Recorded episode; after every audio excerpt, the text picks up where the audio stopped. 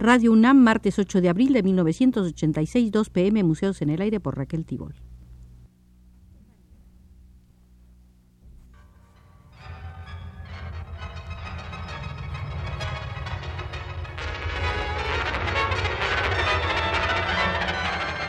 Museos en el Aire.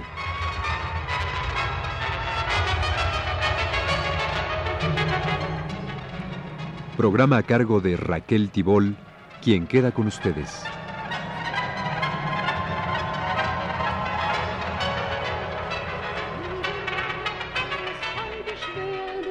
Jetzt ist alles golden überhaucht. Was gefroren hat, das sonnt sich. Jeder hat das, was er braucht. Rosig färbt der En esta visita al Museo del Arte Alemán durante la República de Weimar, comenzaremos caracterizando el arte de la nueva realidad con los atributos principales señalados por el investigador Weiland Schmid. Las peculiaridades del arte de la nueva realidad son una nueva fidelidad del dibujo al modelo, que aparece conscientemente forzada y que se diferencia muy particularmente de la pintura agitada, trascendentalmente ampulosa del expresionismo. La sobriedad, la precisión de ver las cosas, una forma de observación sin sentimentalismo, libre casi por completo de emociones. La vuelta a lo diario, a lo banal, a las cosas insignificantes y simples, sin miedo alguno a la fealdad. El aislamiento del objeto que aparece desprendido de toda causalidad y problemático. Una composición estática, sólidamente ensamblada, que en no pocas ocasiones sugiere un espacio vacío, vidrioso. La general preferencia de lo estático a lo dinámico.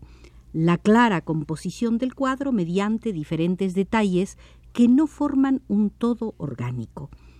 La unión por collage de partículas experimentales no sugiere ninguna relación causal de acontecimientos, no es cubierta por una perspectiva uniforme ni, alumbrada por una fuente luminosa inequívoca.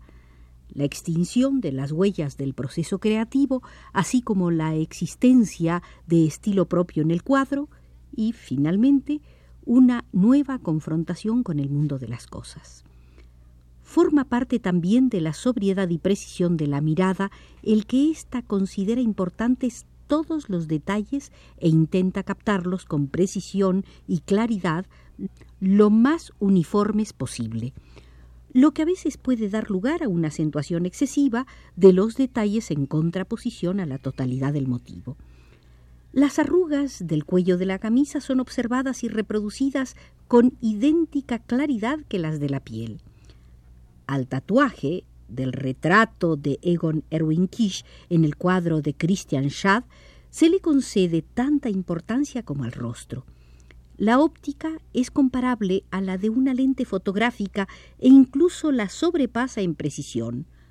Todo lo reproduce con nitidez, incluso el fondo. La mirada se posa desinteresada y como sin intención en los objetos que registra exactamente. Ist das Mahl, flott sind die Kleider, und der Mann ist jetzt ein Mann, und der Mann ist jetzt ein Mann. Hay que añadir una actitud básica, más bien escéptica que sentimental, que quisiera adoptar una postura serena y libre de prejuicios ante todos los fenómenos de la vida. Únicamente se toma partido y no se reprimen los sentimientos ni se ocultan las propias opiniones cuando predomina el compromiso político contra las injusticias sociales y la solidaridad con la clase oprimida, como sucede con algunos de los representantes del ala izquierda, entre los que se pueden citar a Otto Nagel y posteriormente a Hans Grundig. Pero partidismo es un enfoque particular de la realidad. Muchas pinturas de aquel período corresponden al realismo, pero no a la nueva realidad. Sin embargo, en Otto Dix, empeñado apasionadamente en sus motivos, triunfa una fría voluntad de inmovilismo. Su compromiso y la serenidad de su mirada no se excluyen en modo alguno.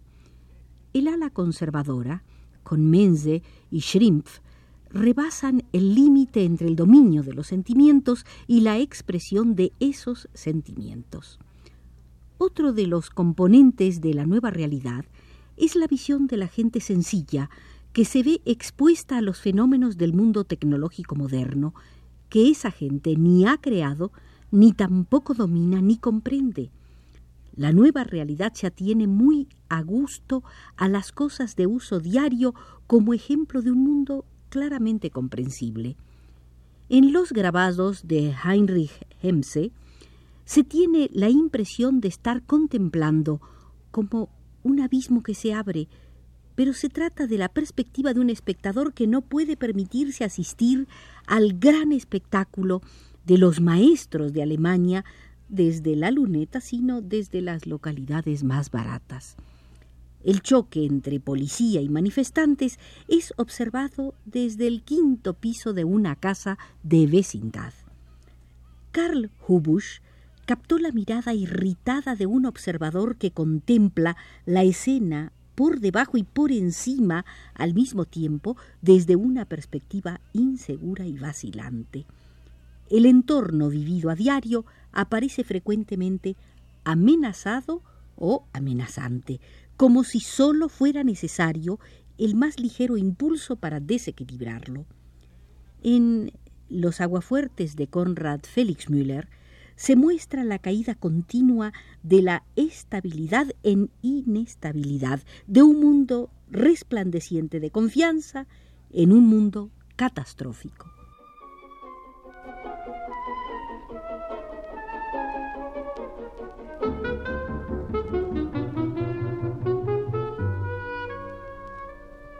Ach, sie gehen alle in die Irre, die da glauben, dass am Geld nichts liegt Para hacerse dueña de la irritación, la nueva realidad adopta una composición estática de estructura fijamente ensamblada. El espacio causa frecuentemente una impresión de vacío, vidrioso, cristalino. Las cosas aisladas parecen rígidas y yertas, como momificadas en una esfera de silencio. Todo lo atmosférico queda excluido como sustraído el aire. Una luz fría de lámparas eléctricas, de reflectores, ilumina la noche. En muchos de los artistas de la nueva realidad no puede pasar desapercibido un cierto riesgo constructivo. En las litografías de Gerd Arndts, por ejemplo, el factor dominante es el rigorismo de un fraccionamiento esquematizante de los planos con penetración e incluso identificación con el ritmo de las máquinas son las ilustraciones de motivos técnicos, del mundo industrial y del trabajo, de las diversiones de la gran ciudad, como las que aparecen en las hojas tituladas Amerikanisches o las Ruge und Ordung.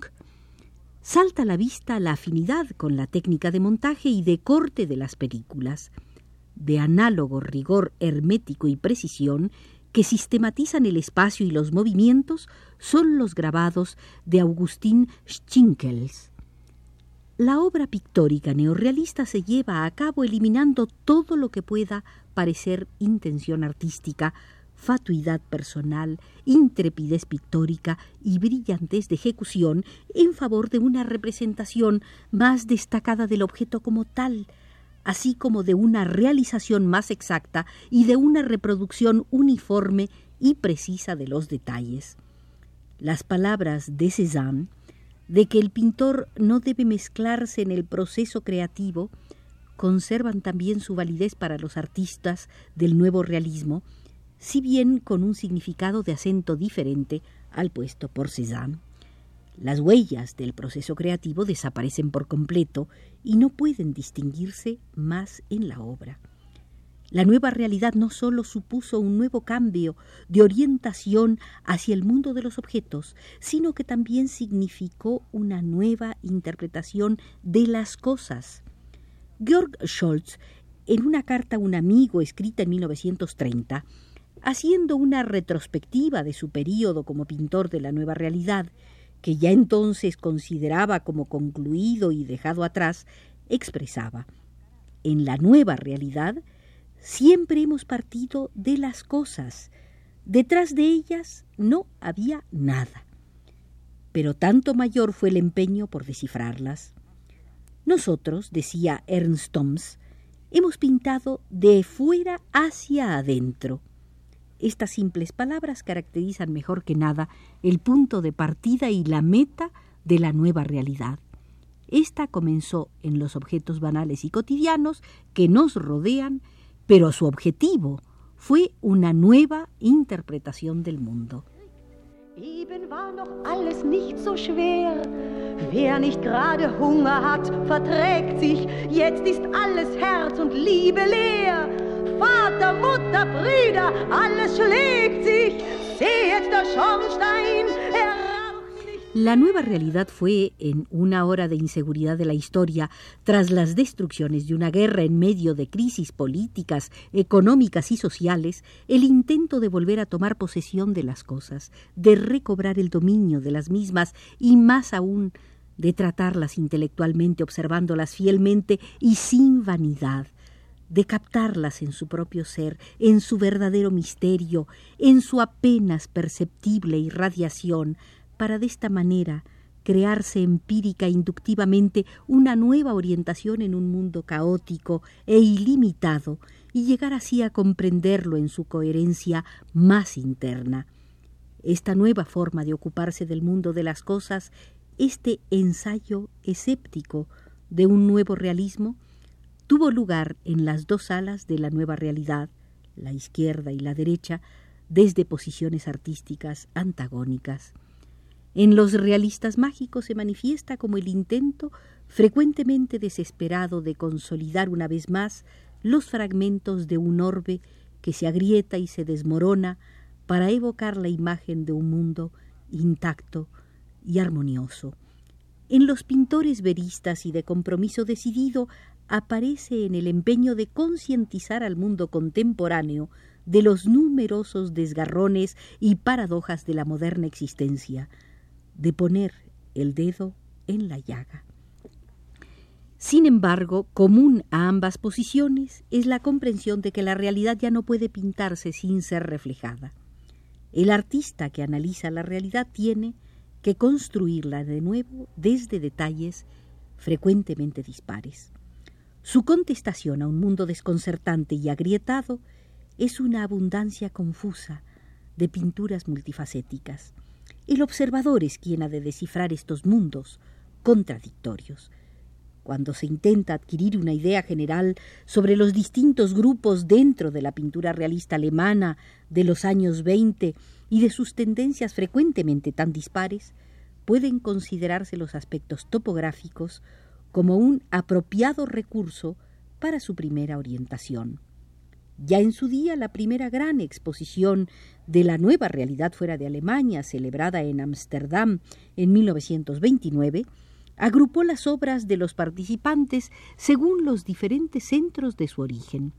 Ello se debió a que los artistas de la nueva realidad, dada la estrechez de su base económica, representaban un tipo sedentario fuera de lo corriente, estaban generalmente muy arraigados en tradiciones o escuelas locales. Estas escuelas marcaron la pintura realista producida en un determinado lugar en cierto sentido, aun cuando sus autores solo mantuvieran contactos aislados y ni siquiera se considerasen como grupo.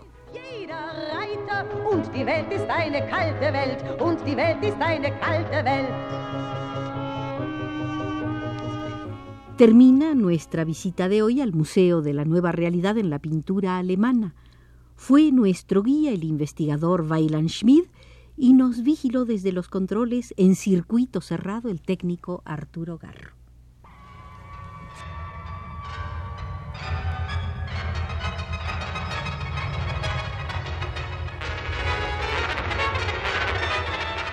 Este fue Museos en el Aire.